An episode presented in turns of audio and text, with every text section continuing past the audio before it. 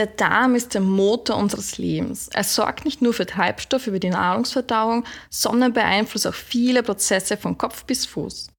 Läuft der Darm unrund, betrifft das den gesamten Körper. Der Lebensstil ist auch oft entscheidend, ob es dem Darm gut geht.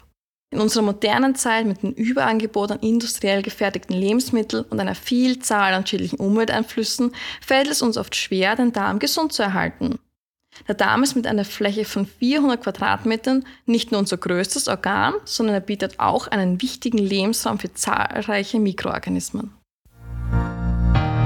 Herzlich willkommen zu OmniTalk, der Podcast, der dich über deine Gesundheit aufklärt. Hallo und herzlich willkommen zur ersten Folge zu OmniTalk. Wir sind Florentina, Steffi und Alex und uns liegt es am Herzen und es ist auch ein Wunsch, euch den Darm und seine Vielfältigkeit durch diesen Podcast näher zu bringen.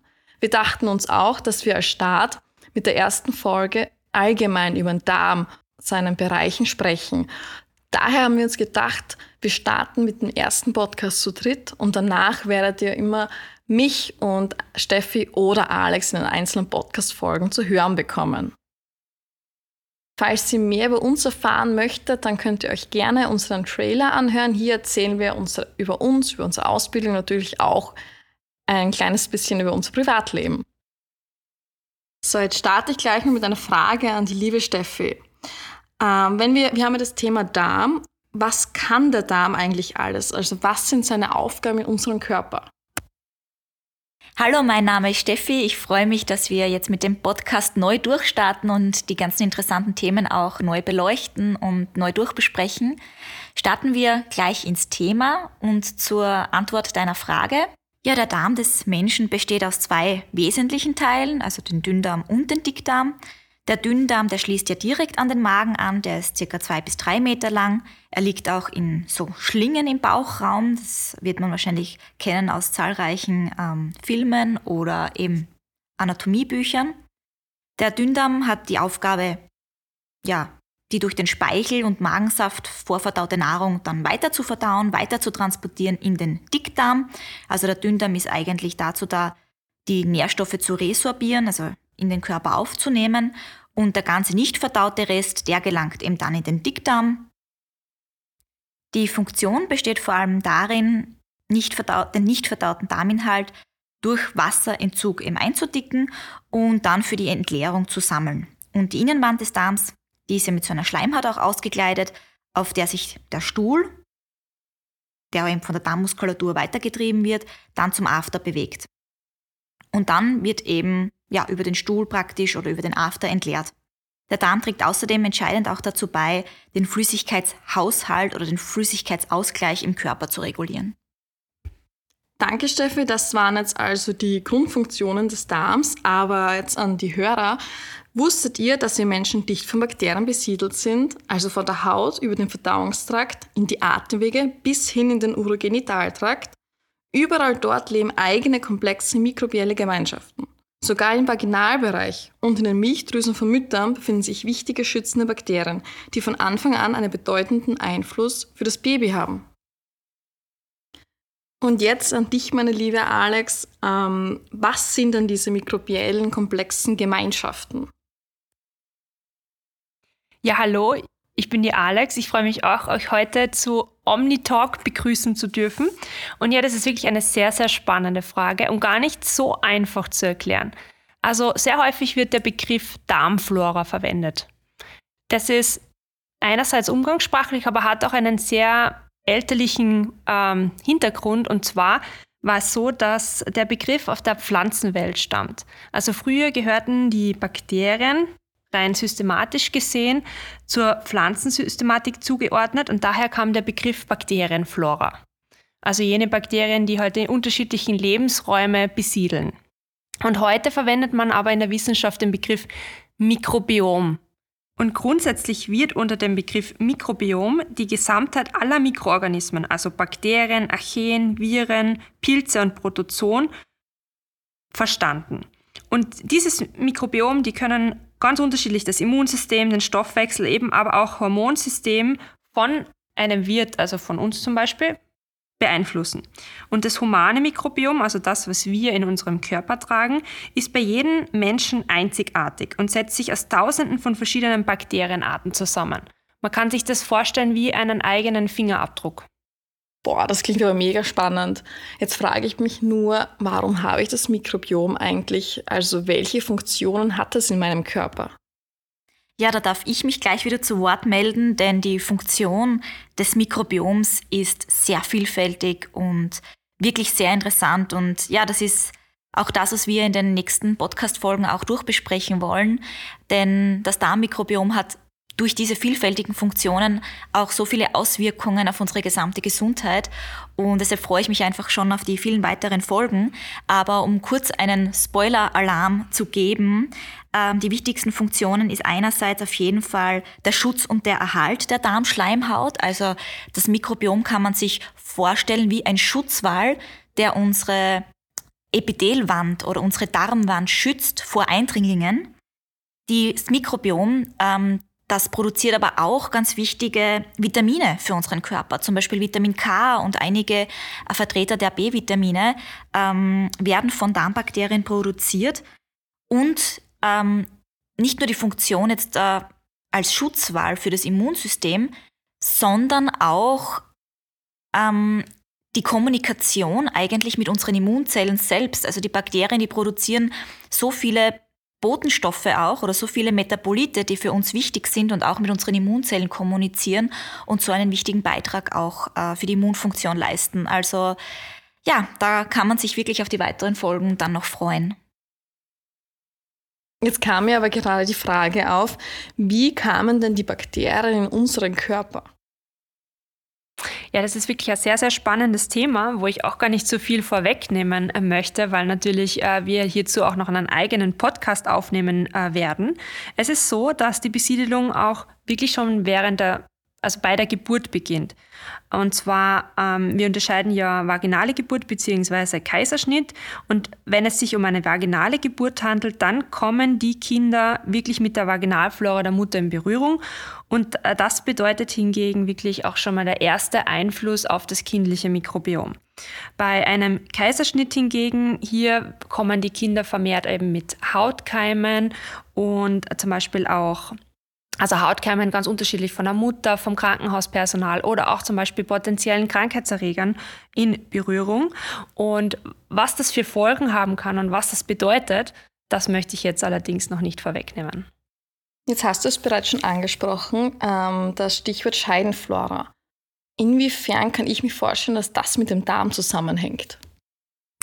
Ja, also wir haben ja vorher schon äh, darüber gesprochen, dass wir bei der Geburt hier äh, quasi die erste Besiedelung vornehmen.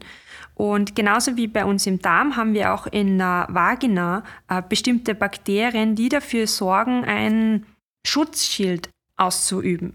Und im Falle von der Vagina handelt es sich hier sich um Lactobacillen, also sogenannte Milchsäurebakterien. Und die sind dafür verantwortlich, unseren Urogenitaltrakt wirklich gesund zu erhalten. Ähm, einerseits zum Beispiel durch äh, die Produktion von Milchsäure sorgen sie dafür, dass der pH-Wert sauer gehalten wird. Und das schützt wiederum davor, dass wir hier ähm, keine Probleme mit krankmachenden Keime oder auch äh, Pilze haben, dass sich diese eben nicht vermehren können. Und wie gesagt, also der Aufbau der Vaginalflora, das beginnt bereits ab der Geburt eben durch die orale Aufnahme von nützlichen Bakterien. Und somit ist auch klar, dass eben eine gesunde Darmflora die Basis dafür ist, ähm, eine gesunde Scheidenflora zu haben. Weil sehr häufig ist es so, dass eben äh, Probleme wie wiederkehrende wiederkehrende Harnwegsinfekte oder auch äh, Vaginalpilz sehr, sehr häufig im Zusammenhang stehen mit auch einer gestörten Darmflora. Aber was ich so weiß, beeinflusst der Darm nicht nur die Scheidenflora, also die Vaginalflora, sondern auch viele andere Bereiche. Und da gibt es zwei Achsen, nennt man das. Und Steffi, könntest du das näher erklären? Genau, da gibt es zum Beispiel die Darm-Hirn-Achse, Darm-Leber-Achse, Darm-Haut-Achse und eine Achse oder der Begriff ähm, darunter versteht man einfach nur die enge Verbindung, aber auch den intensiven Informationsaustausch und zwar in beide Richtungen. Beim Darm-Hirn ist zum Beispiel ein zentrales Element der Kommunikation das Nervensystem. Also im Verdauungstrakt befinden sich ja hunderte Millionen Nervenzellen. Also das ist oft circa vier bis fünfmal ähm, so viele Nervenzellen wie im Rückenmark zum Beispiel, weswegen der Darm auch als unser zweites Gedächtnis bezeichnet wird, also eigentlich als Bauchhirn sozusagen.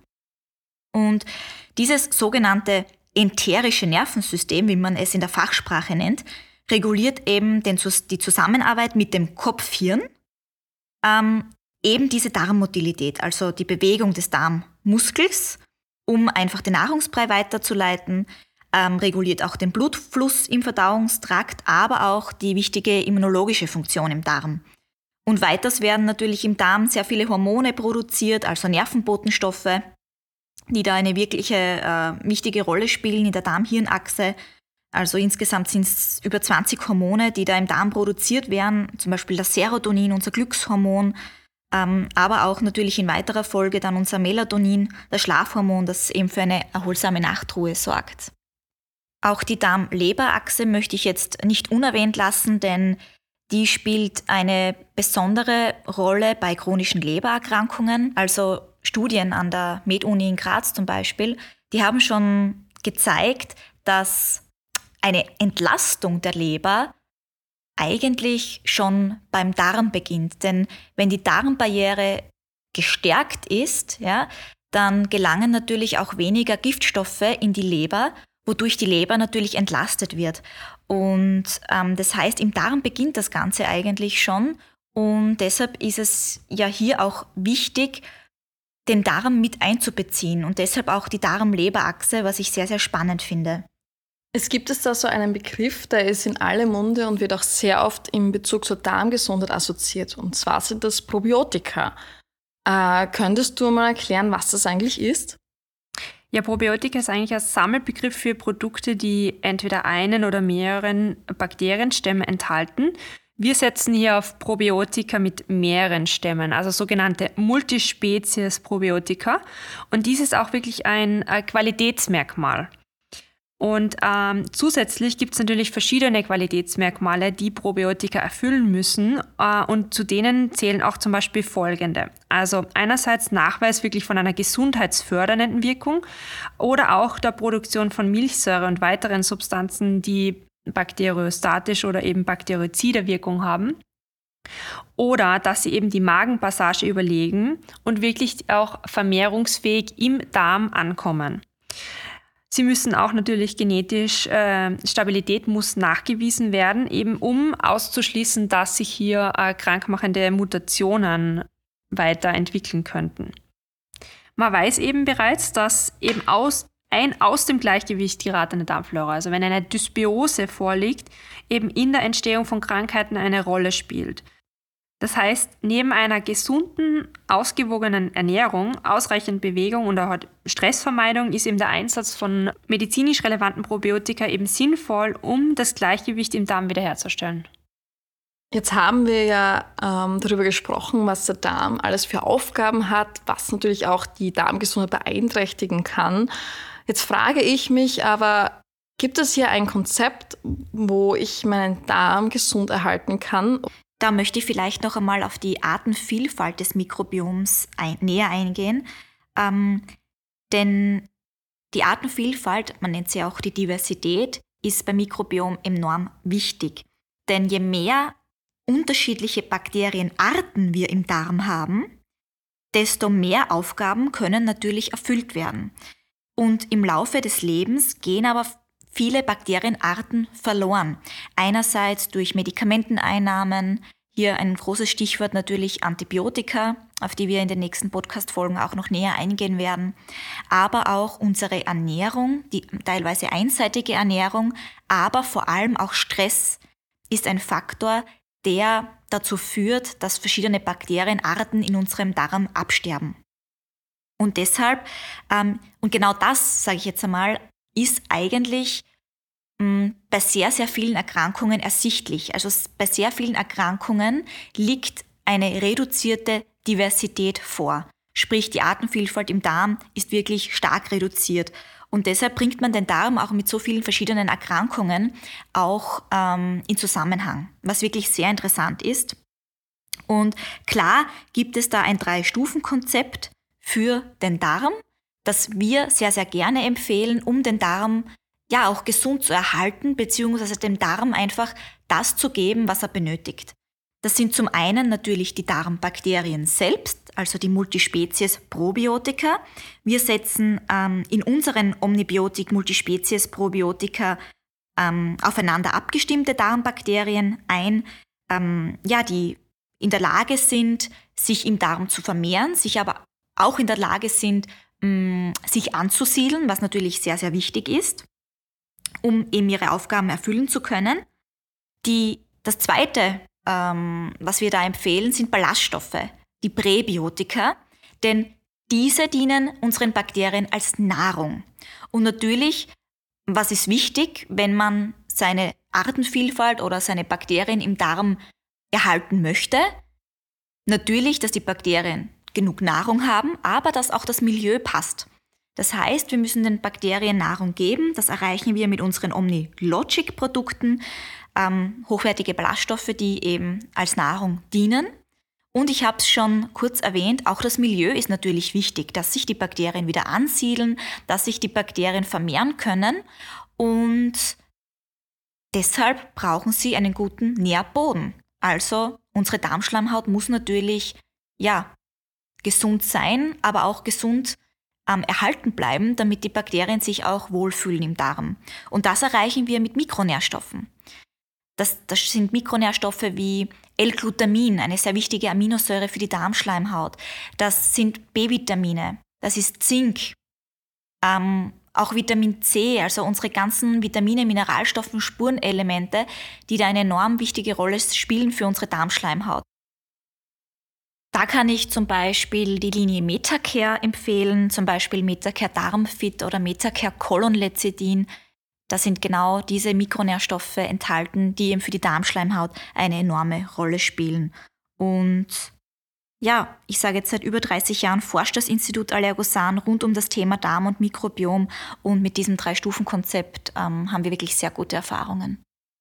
Und gerade wenn zum Beispiel wir Probleme haben im Darm oder Entzündungen im Darm haben, da gibt es ja wirklich sehr, sehr viele Erkrankungen, die da mit reinspielen, wie Colitis ulcerosa, Morbus Crohn. Also ich möchte mir gar nicht ausmalen, was die Menschen ähm, ja, für Probleme haben da im Darm. Und gerade da ist es auch wichtig, die Darmschleimhaut wieder zu regenerieren, wieder aufzubauen. Und da spielen die Mikronährstoffe natürlich eine enorme Rolle. Also dieses Drei-Stufen-Konzept kann ich jedem empfehlen, der auch einmal sagt, er möchte eine Darmsanierung machen, etwas Gutes für seinen Darm tun, dann daran denken, einerseits die Darmbakterien zuzuführen, die Nahrung den Bakterien mitzugeben, aber auch äh, Mikronährstoffe, um den Nährboden praktisch ähm, ja, zu erhalten oder ähm, zu verbessern. Ja. Und ja, das sind meine Empfehlungen und damit fahre ich persönlich auch immer sehr, sehr gut und das mache ich sehr gerne, mehrmals im Jahr. Jetzt sind wir auch am Schluss bereits eingelagert von unserer ersten Podcast-Folge zu Omnitalk. Ich hoffe, euch gefällt unser neues Konzept und wir sind schon sehr motiviert, weitere Folgen aufzunehmen, euch weiter über das Mikrobiom und den Darm zu informieren. Falls ihr natürlich noch weitere Fragen habt, könnt ihr uns gerne kontaktieren. Unsere Kontaktdaten findet ihr in den Show Notes. Und falls ihr mehr über uns erfahren wollt, könnt ihr euch auch gerne den Trailer anhören. Hier erzählen wir auch ein paar private Details über unser Leben. Und falls ihr noch weitere Fragen habt oder euch weiter informieren möchtet über den Darm, dann bitte besucht unsere Webseite www.omnibiotik.com. Äh, informiert euch über unseren Blog, über die, unsere Themenwelten oder ihr könnt auch uns auf Social Media abonnieren. Wir sind auf Instagram, LinkedIn und Facebook ähm, unterwegs und natürlich auch unseren Newsletter, damit wir euch die neuesten Informationen immer wieder zuschicken können. Vielen, vielen Dank und bis bald. Baba!